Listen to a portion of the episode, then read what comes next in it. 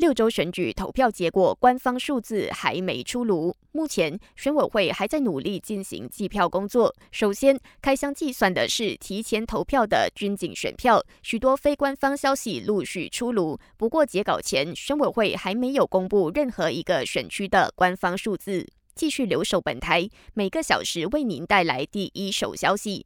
一旦州选结果尘埃落定，一党表明，如果他们成功保住吉兰丹州政权，将会委任新人担任州务大臣。这也意味着原任看守大臣纳杜阿莫耶古将无法连任。阿莫耶古表示，是他自己不想再寻求连任大臣，主要是因为他老了，加上健康欠佳，心脏不好，又跌倒过两次，所以才想把位子交给别人。他说：“根据程序，丹州一党领导层会在胜选后交出三名大臣人选，由党主席丹斯里哈迪阿旺做出最终决定。”在今早的投票日，各个选区发生了不少插曲。其中，登家楼有四名选民去到投票中心，才知道自己的名字和身份证被他人冒用，到最后都无法投票。类似的事件也发生在吉大，警方接获三宗投报。吉打州总警长纳都菲索表示，警方将援引1954年选举罪行法令开档调查。